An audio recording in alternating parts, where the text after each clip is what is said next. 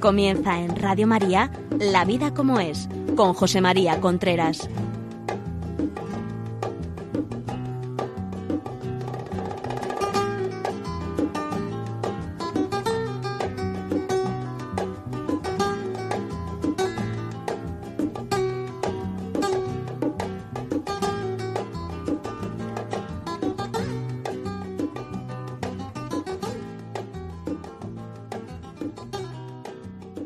Amigos, buenos días. Aquí estamos nuevamente en La Vida como es, el programa que ustedes saben que viene cada 15 días aquí a Radio María para hablar de temas relacionados con, bueno, pues con la relación de pareja, con la educación de los hijos, con el papel del padre en la familia, con el noviazgo, con la sexualidad, etcétera, etcétera, etcétera. Ya saben ustedes que si quieren este programa les ayuda o programas que hayamos hecho anteriormente, pueden verlo en los podcasts. Podcasts, entra en, la página web de Radio María y ahí hay, y, buscan La Vida como es y ahí están los podcasts, que quiere decir que están grabados todos los programas de este año. Si lo que quiere es tener un DVD o un, PDF o un perdón, PDF, un, un DVD o un MP3, con el programa, pues entonces llaman al teléfono 91 822 80 10, 91 822 80 10, llaman por teléfono, el coger el teléfono y se lo darán. Es decir, se lo mandarán a casa el, el programa grabado. Bueno, pues una vez dicho esto, el programa de hoy, que van a ser siete reglas de oro para vivir en pareja. Siete reglas de oro para vivir en pareja. Ahora mismo si le dijéramos a personas antiguas, o sea, si ahora mismo estuvieran sus abuelos, vivieran sus abuelos, si estuvieran ahí, si vieran que, como en la vida actualmente, pues probablemente se llevarían unos buenos chascos porque el gran problema que hay ahora mismo en la sociedad occidental, en España, no es el comer o el dormir bajo techado. Hay muy poca gente que no pueda comer y, dormir bajo techado en la sociedad occidental. Quizás los inmigrantes que vienen, etcétera, pero también gente que quizás esté enferma. Pero si uno quiere comer todos los días, termina comiendo y termina y termina durmiendo bajo techado. El gran problema que actualmente tenemos, como ustedes saben, es que no sabemos mantener los cariños. Piensen ustedes. En España, por ejemplo, 100.000 100.000 abortos al año, más o menos. 100.000 abortos en un año en España. ¿Cuánto sufrimiento trae eso? ¿Cuánto sufrimiento trae a la madre que ha abortado, que además es un sufrimiento de por vida?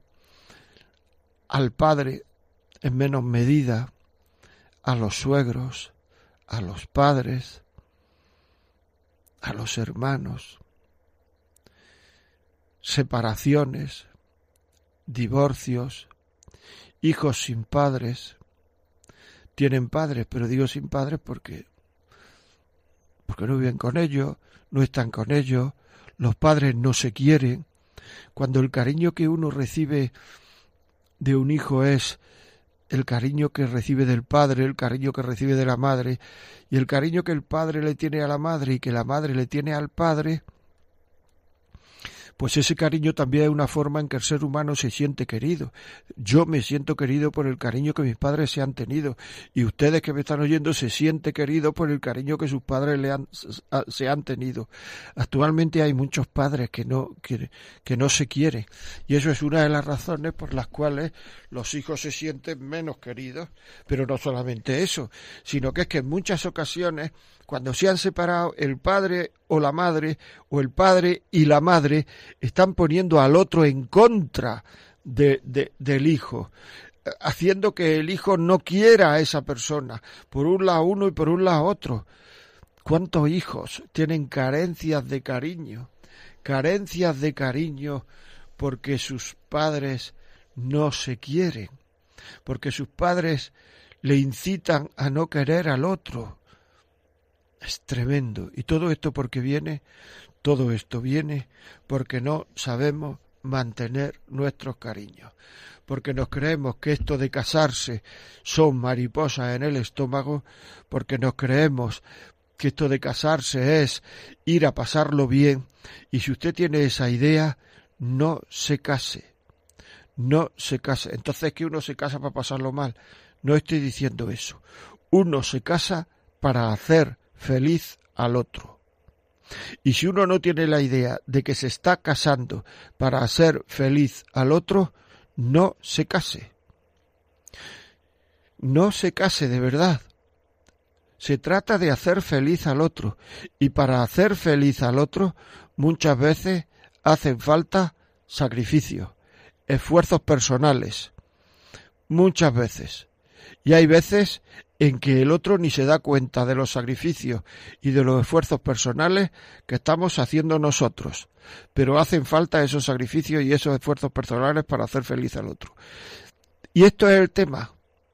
Es decir, por eso la primera regla que, que voy a dar es el amor se basa en detalles pequeños. La gente no se separa por grandísimos detalles que hacen contra el otro.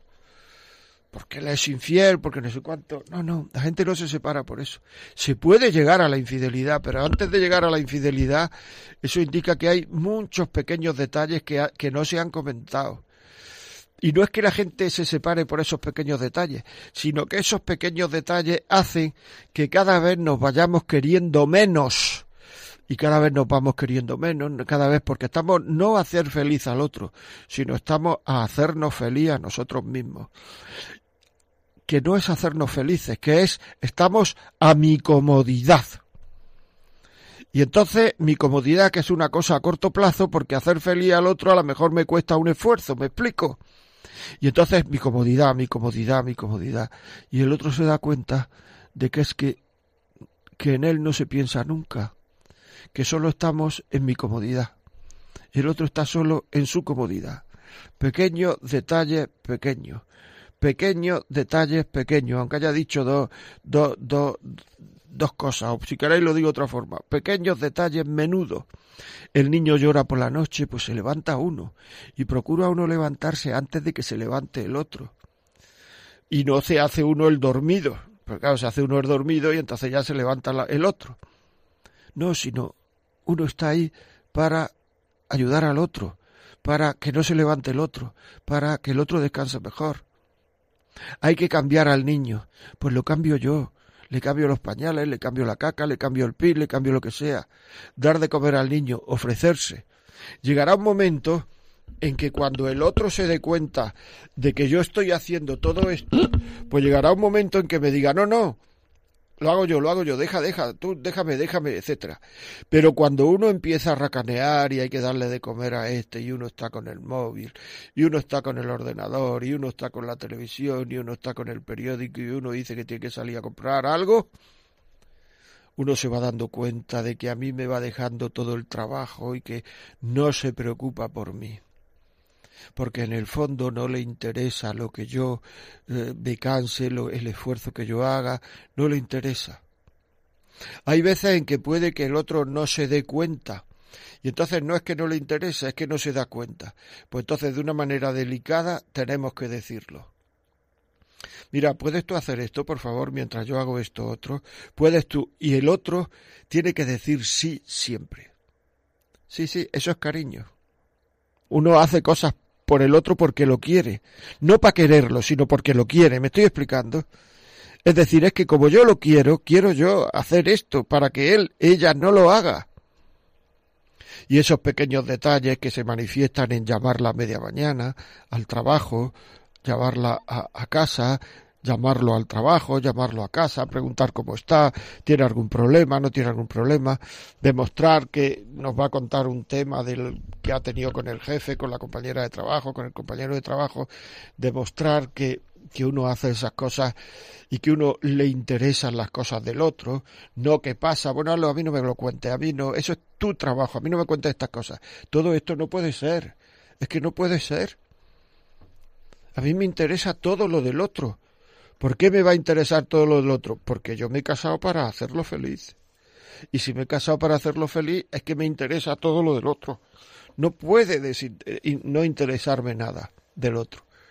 Llega un momento en que hay temas del otro que son como muy personales y no quiere el otro que yo me meta en esos temas, pues no me meto y ya está, no pasa nada, no me meto. Pero que el otro vea que hay un interés por él. Eso tirará del otro también al cariño. Primera regla de oro para vivir en pareja. Detalles pequeños, cuidar detalles pequeños, cuidar detalles pequeños. La gente no deja de quererse por grandes detalles que ocurren, sino por pequeños detalles que se dejan de hacer, que no ocurren. Pequeños detalles que no ocurren. Y si un pequeño detalle se deja de hacer, pues no pasa nada. ¿Qué va a pasar? pero si se dejan de hacer dos pequeños detalles, si se dejan de hacer tres pequeños detalles, si se dejan de hacer cuatro pequeños detalles, si uno le quita importancia a los pequeños detalles y no se hace, no se tiene nunca un pequeño detalle, si le ponen la comida a uno y lo único que hace es poner pegas, que si está salada, que si está sosa, que si, que si, perdón, que si no me gusta, que si sí me gusta, que si está caliente, que si está fría, no poner pegas en la comida. Uno llega a la sala de estar porque van a ver una película o lo que sea, le deja el mejor sitio al otro, que se note. Y eso lo notan los críos también y se ven. Y si vienen los abuelos le dejan el mejor sitio al otro. De forma que nuestra casa, nuestro hogar, la ecología de nuestro hogar, sea un sitio donde se viva a gusto. O sea, ¿qué es lo que ocurre en los hoteles? En los hoteles todos los empleados de los hoteles procuran servirte, o sea, procuran que estés lo más a gusto posible. Y están teóricamente todos pendientes de ti para que estés lo más a gusto posible. Por lo menos esa es la teoría. Y esta gente eso lo hace por dinero. Y incluso los dueños eh, meten esta cultura a los empleados por dinero. Pues fijaros en una casa en que todo el mundo estuviera pendiente de ti y tú pendiente de todo el mundo. Pues llegaría un momento en que nos daríamos cuenta que todo el mundo estábamos pendientes de todo el mundo. Luego eso era vivir de forma habitual en la casa como en un hotel. O sea, perfectamente todo el mundo. Y eso no se hace por dinero, eso se hace por cariño, porque la gente me quiere. Tremendo, ¿verdad? O sea, es que es tremendo es una cosa eh, como muy bonita, muy, muy, muy... Eso forma parte del cariño. Eso es quererse. Eso es... Em, eso es amarse. Eso es demostrar con pequeños detalles que a uno, que uno lo están queriendo. No imponer, por ejemplo, el aire acondicionado si el otro no le gusta. No imponer la calefacción si el otro tiene calor no imponer. Claro, el otro luego estará pendiente de ti. Es que no está pendiente de mí. Bueno, pues mira, si no está pendiente de ti, tú estás haciendo lo que debes. Estás queriendo al otro. Luego estás haciendo lo que debes. Por tanto, fenomenal. No está pendiente de ti, pero tú estás haciendo lo que debes. Y estás haciendo, estás en muchísimas ocasiones tirando del otro para que el otro se preocupe de ti. Y por vuestra conducta estáis educando a vuestros hijos en la preocupación por los demás, en el darse a los demás, en el compartir. Si en la comida hay una pieza de comida que tiene un aspecto fenomenal y otra que tiene peor aspecto, habrá que coger de una forma habitual, intentando que el otro no se dé cuenta, el que tiene peor aspecto estos son detalles de cariño. Es que uno se casa para querer al otro, para hacerlo feliz. Uno se casa porque se quiere. Y todo esto es, es muy bonito y todo esto es muy alentador y todo esto es fenomenal. Pero tenemos que saber que esto exige un esfuerzo. Las personas que creen que una vez casado nada exige esfuerzo, no saben de qué están hablando. No saben de qué están hablando no saben querer. No saben querer. Importante. Eso no quiere decir que haya que dejarlo, sino que hay que aprender a querer. El ser humano tiene que aprender a querer diariamente. Todos los días tiene que aprender a querer. ¿Y cómo se aprende a querer? Como se aprende a andar. ¿Cómo se aprende a andar? Andando. ¿Cómo se aprende a querer? Queriendo. Y querer es la preocupación por el otro. Ahora en la sociedad que estamos todos se resume en sexualidad. Creemos que querer es tener relaciones sexuales. Eso no es querer. Alguna vez será querer, algunas veces será querer y de hecho en las reglas de oro para vivir en pareja la sexualidad va a salir. Pero muchísimas veces, y la gente que me está oyendo sabe que lo que estoy diciendo es absolutamente verdad, muchísimas veces, si no hay cariño de verdad, la sexualidad se para mucho. Luego esta gente que te dice, no, es que si va bien el sexo va bien todo. No, no. Si aquí lo que tiene que ir bien es el amor. Y si va bien el amor, va bien todo. Si va bien el amor, va bien todo. Es que no nos entendemos en la cama. Quereros más. Ten más detalles por el otro. Preocúpate más. Procura hacerlo más feliz. Estás más pendiente de su gusto. Estás más pendiente de lo que necesitas y verás como ya lo de la cama va mejor también. ¿Me estoy explicando? Es que eso es fundamental, es que estamos confundiendo las cosas. Segunda, no sacar listas de agravios. Esto es muy importante. Muy importante. Es decir, no sacar de vez en cuando el cosas que a mí me han molestado del pasado porque él o ella me lo, hace, me lo han hecho él me hizo esto, él me hizo esto otro, él me hizo, parece que no se nos borra nunca de la cabeza, con la facilidad que se nos borra lo que nos hacen los hijos, por lo menos a mí se me borra lo que hacen mis hijos muchísimo, o sea, se me borra, no me entero. Al día siguiente no me acuerdo. Y ahí tenemos lo que no ha hecho el marido, lo que no ha hecho la mujer, lo que no ha hecho el marido, lo que no ha hecho la mujer. Y luego sacamos esa lista cuando hay la próxima discusión. Muchas veces porque la relación de pareja es una especie de, de, de, de relación de, digamos, es una relación entre iguales y entonces muchas veces sacamos esas listas de agravios porque tenemos la sensación de que, de que, de que algo podemos perder si, si no la sacamos. Si el otro lleva razón en esta cosa, algo va a pasar. Si el otro lleva razón, mm, yo voy a salir perdiendo y eso va a ser perjudicial para mí porque el otro va a tomar ventaja y entonces la relación va a ser mala para mí. Sí, una serie de cosas que, que no tienen que ver con la realidad. No sacar listas de agravio.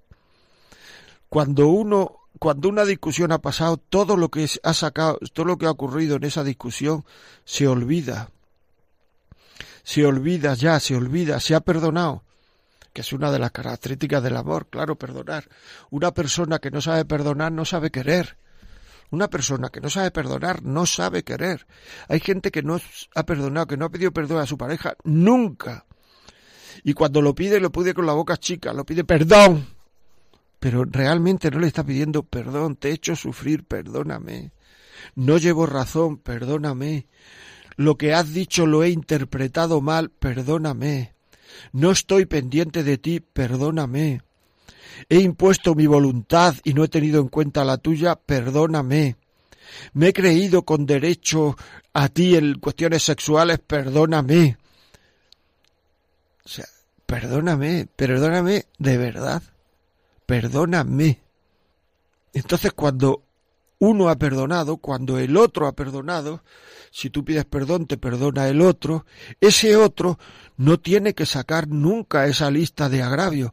Acuérdate que no te, eh, que no te ocupaste de mí, acuérdate que me dejaste solo, acuérdate que no fuiste a ver a mi madre al hospital, acuérdate que te metiste con mi padre, acuérdate. No, eso ya está perdonado.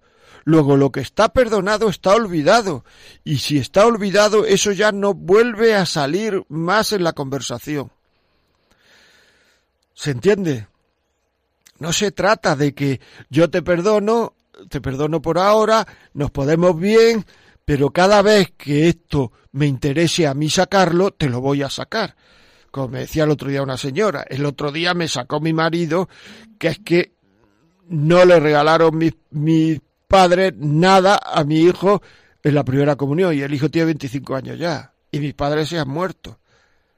¿Por qué saca eso? Pues porque en su momento lo perdonó, pero ahora le conviene sacarlo porque tiene miedo a que esta discusión se le vaya de las manos y él salga perdiendo. o ella, en este caso, en este ejemplo es él, pero en otros puede ser ella. Eso es muy importante, muy, muy importante. Perdonar y olvidar, perdonar y olvidar. Son como, como dos cosas que, que, que, que, que van unidas. La buena salud emocional, la buena salud amatoria, la buena salud en el amor, la buena salud de una relación tiene poca memoria. Las relaciones con mucha memoria, que se sacan a relucir todas esas cosas negativas del otro que nos dice la memoria, esas relaciones son relaciones que hacen sufrir mucho. Es que no se me puede olvidar. Bueno, pues a lo mejor no se te puede olvidar, claro, porque entre otras cosas, a lo mejor para olvidarse una cosa, digamos, tan fuerte o tan importante, tendrías que tener Alzheimer, entonces no se te puede olvidar. Pero lo que sí puedes hacer es actuar como si se te hubiera olvidado. Bueno, vamos a descansar un momento, vamos a poner un poquito de música y continuamos dentro de un momento, ¿vale? Hasta ahora.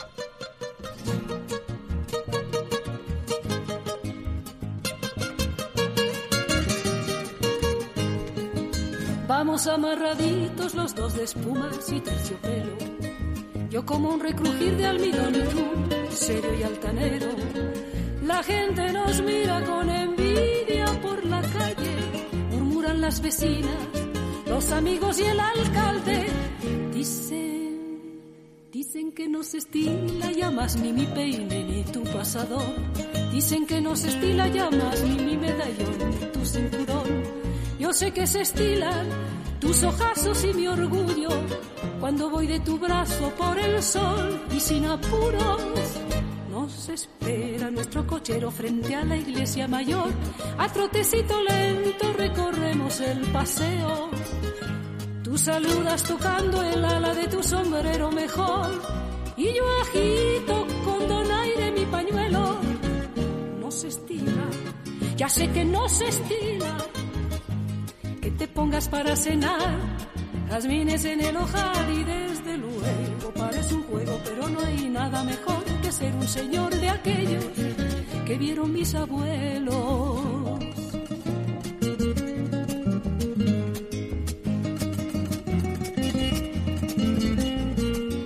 Yo sé que se estilan tus ojazos y mi orgullo cuando voy de tu brazo por el sol y sin apuros espera nuestro cochero frente a la iglesia mayor. A trotecito lento recorremos el paseo. Tú saludas tocando el ala de tu sombrero mejor. Y yo agito con donaire mi pañuelo. No se estila, ya sé que no se estila. Que te pongas para cenar jazmines en el ojal y desde luego parece un juego, pero no hay nada mejor que ser un señor de aquellos que vieron mis abuelos, mis abuelos.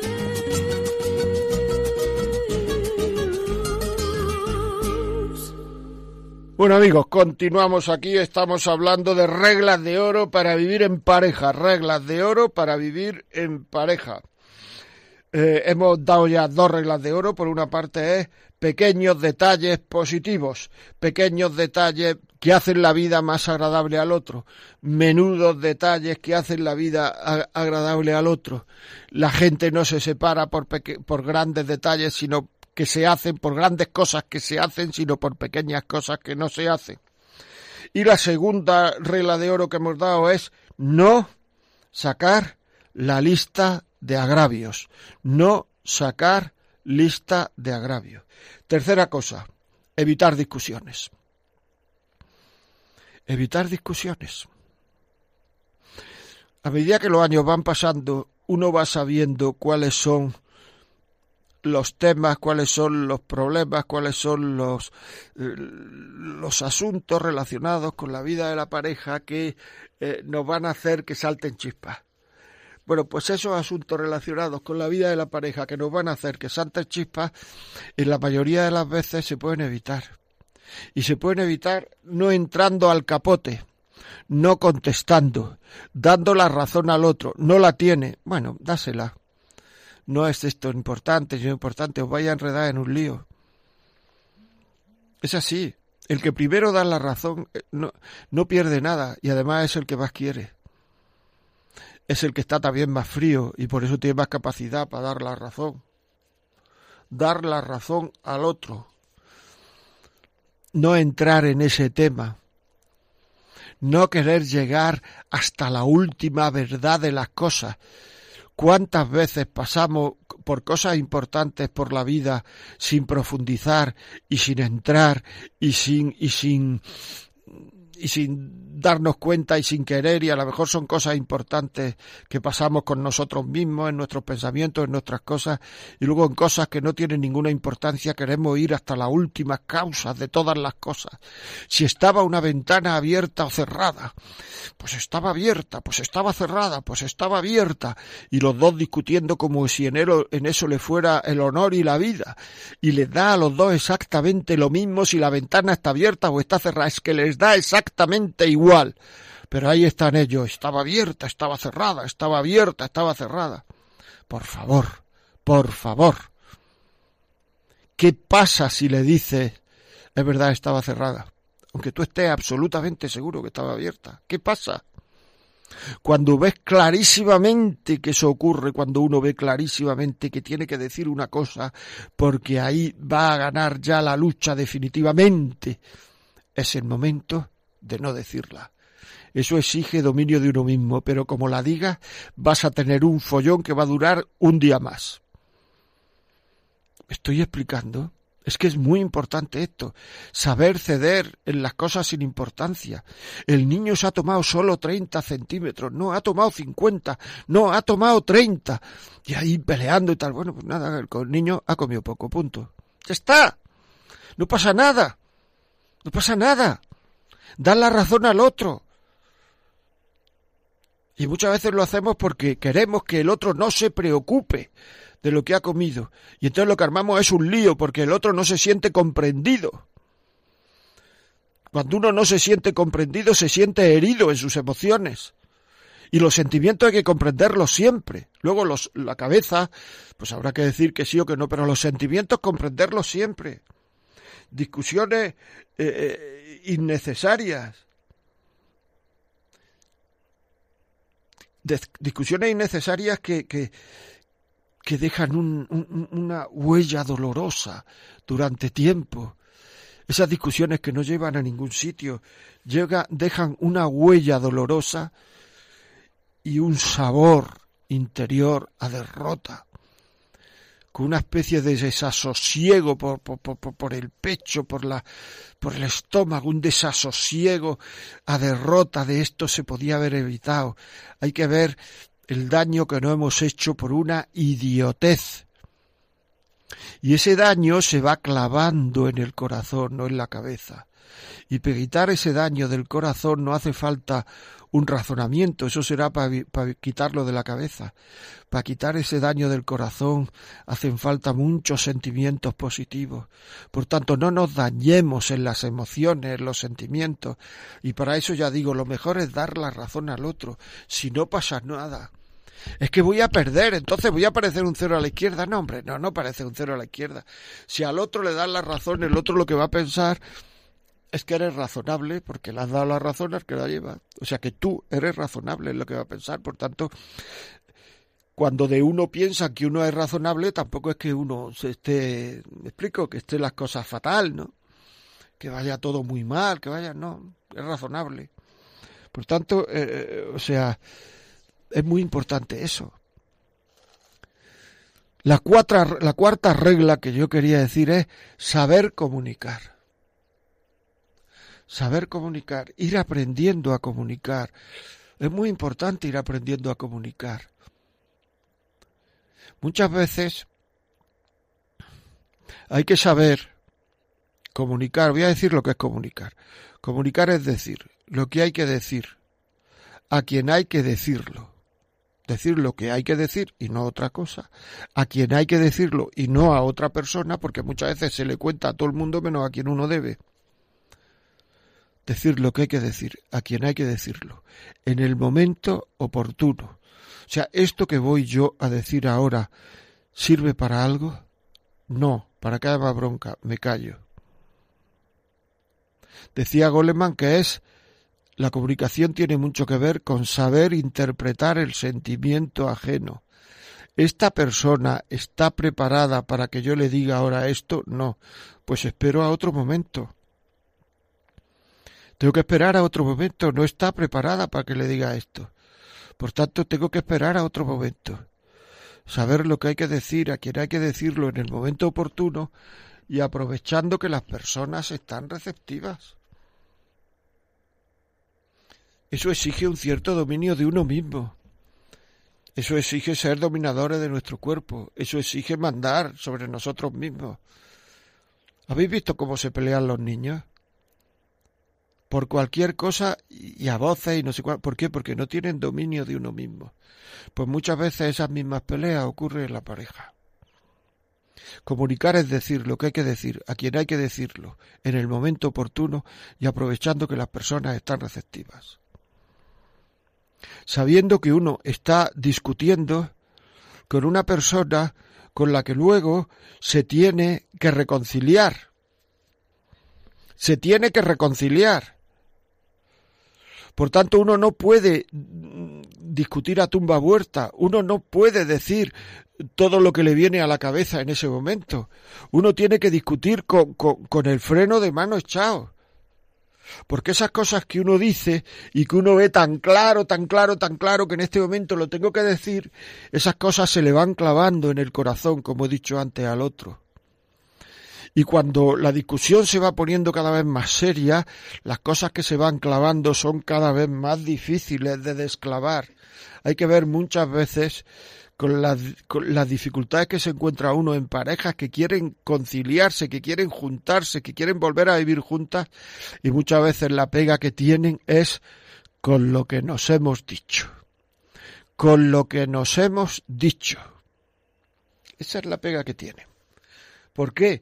Porque se han dicho cosas tremendas. Cuando se oye en televisión, en los periódicos, decir a una persona una, o, una tertulia a las personas que se han separado y tal, es que nos hemos hecho mucho daño. Generalmente, cuando se dice eso, de lo que se está hablando es de que nos hemos hecho mucho daño emocionalmente, que yo le he dicho cosas en las cuales yo no creía y al otro se la han clavado en el corazón y no se las puede sacar y él me ha dicho o ella me ha dicho a mí cosas y a mí se me han clavado en el corazón. Yo ya sé que no las pensaba, yo ya sé que no piensa eso, yo ya sé que no es eso lo que, yo ya sé que no, yo ya sé, yo ya sé, pero las ha dicho. Qué pena cuando se encuentra uno una cosa de esa, de verdad. Qué pena cuando uno se da cuenta de que el tema es, muy complicado y, lo estamos haciendo eh, cada vez más complicado. Y lo está haciendo, lo estamos haciendo nosotros cada vez más complicado por esa soberbia, por el orgullo de no querer ceder, por el orgullo de decir eso que uno quiere decir, aunque le duela, para que de una vez sepa la verdad. Estás perdiendo los amores con esa actitud. Perdiendo los amores. Fíjate lo que te estoy diciendo. No sabes querer o no sabes conservar los amores, porque una persona que los pierde es porque no ha sabido conservarlos. Sí, sí, sí, no ha sabido conservarlos, salvo caso de enfermedad psicológica o de adicción, etcétera, no han sabido conservarlo ninguno de los dos. Ninguno de los dos. Aquí nunca uno es el culpable al cien por cien y nunca uno es inocente al cien por cien. Generalmente los dos son culpables y los dos son inocentes. Por tanto, eh, eh, eh, hay que tener el don de la oportunidad, saber cuándo plantear un problema, cuándo plantear algo complicado, buscando el momento más oportuno. Es un momento que te lo va indicando el corazón y la cabeza. O sea, saber combinar de forma eficiente la razón y la afectividad, cuando el otro está preparado, cuando no decir estos matices que no son importantes y que al otro le pueden rechinar. Tener cuidado con lo que uno dice. Todo esto es vital e indica cariño, indica madurez personal, indica comprensión. Bueno, vamos a descansar un momento, vamos a poner un poquito de música y continuamos. Tenemos que hablar y compartir algún momento. Tenemos que hablar y decidir qué está pasando entre los dos. ¿De qué puedo hacer si mis ojos huyen de los tuyos sin querer? Tenemos que hablar sin resignarnos a los gestos. Tenemos que hablar de que la niña ya no se porta igual, de cómo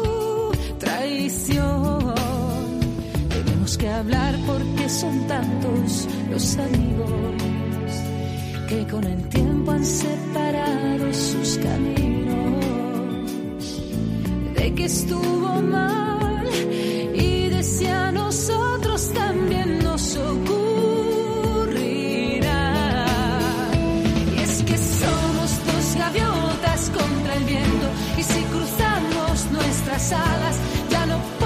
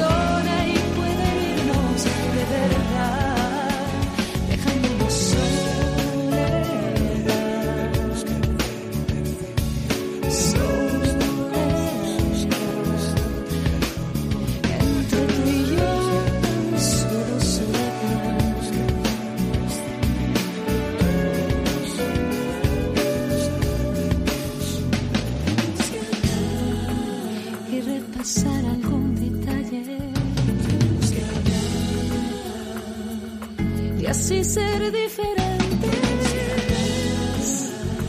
Con las palabras justas, pero suficientes.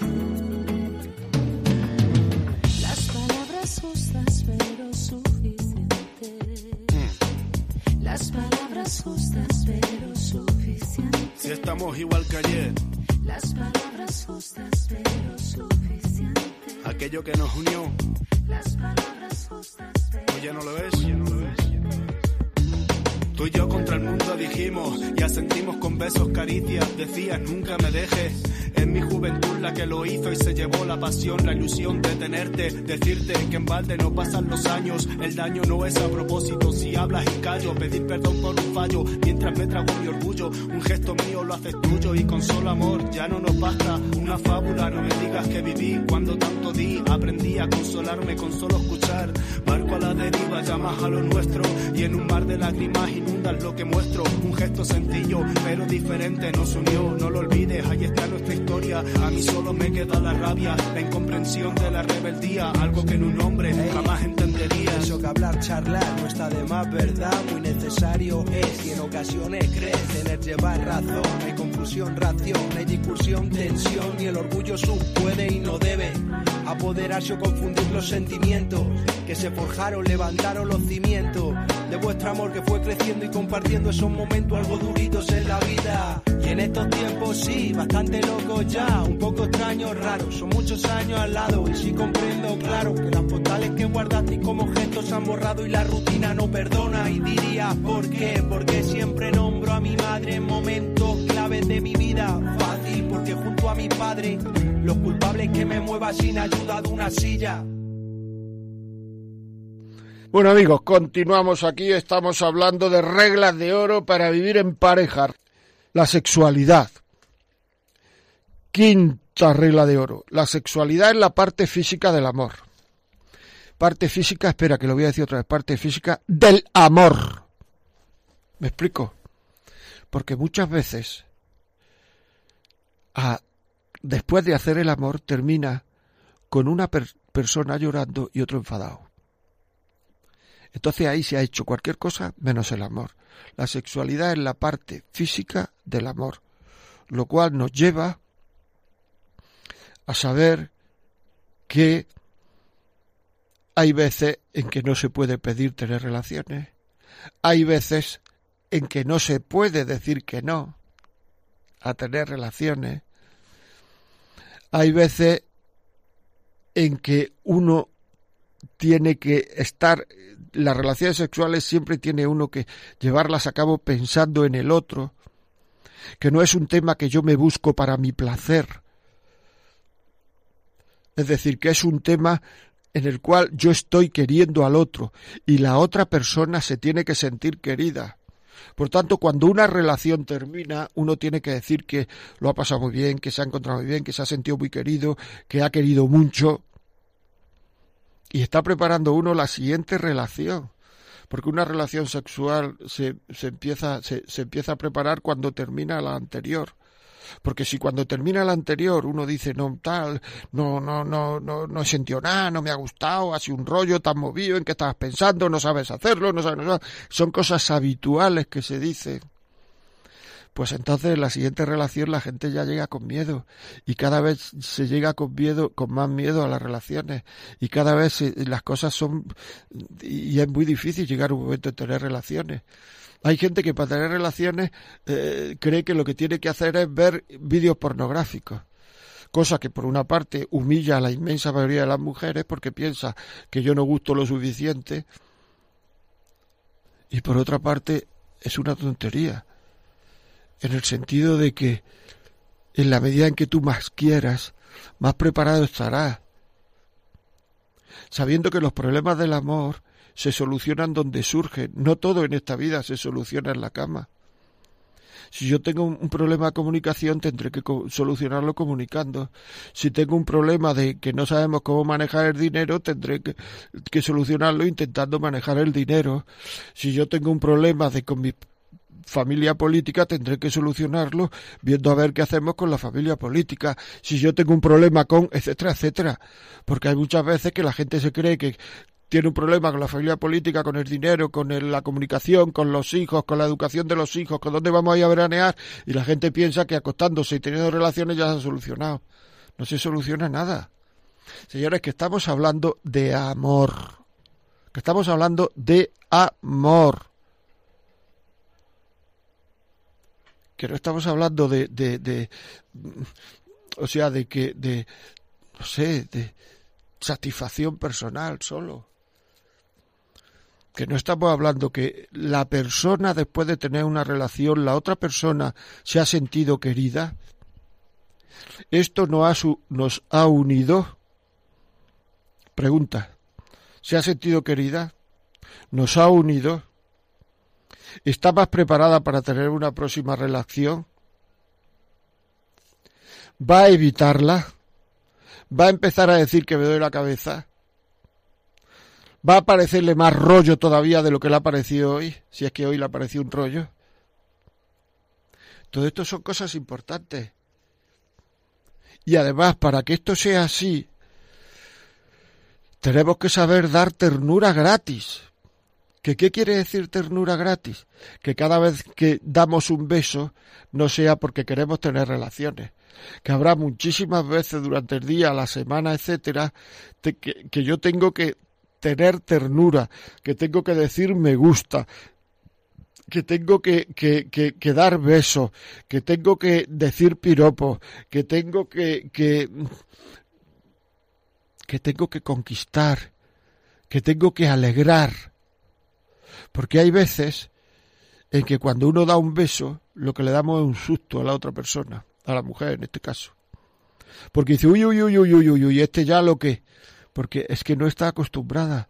Tenemos que saber, entre comillas, el, verbo de dar ternura a cambio de nada.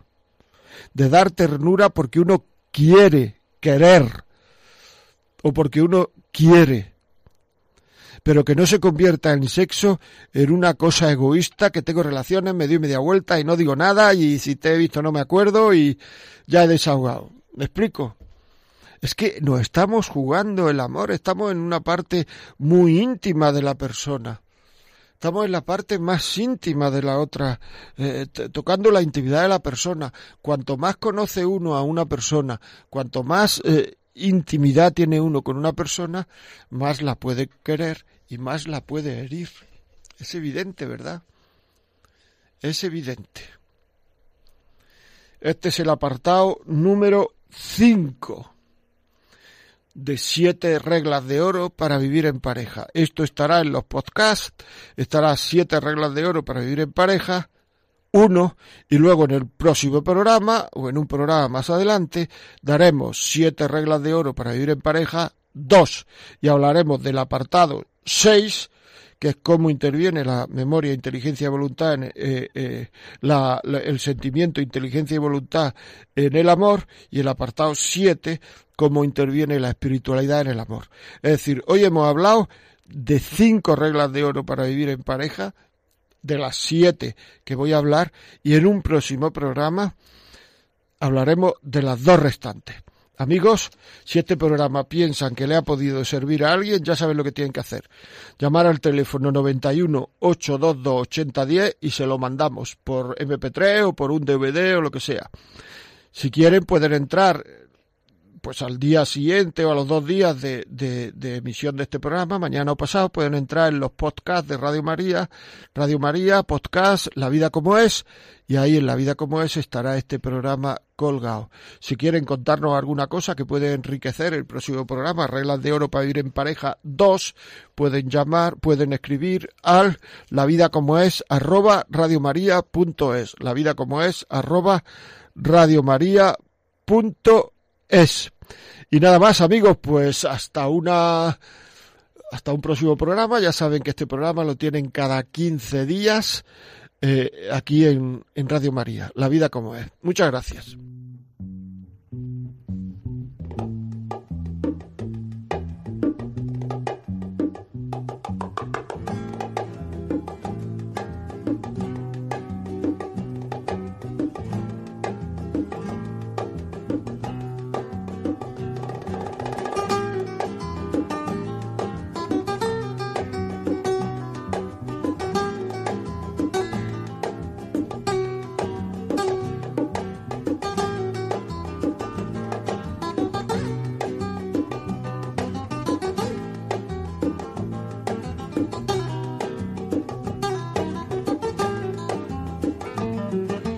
Y así finaliza en Radio María La Vida como es, un programa dirigido por José María Contreras.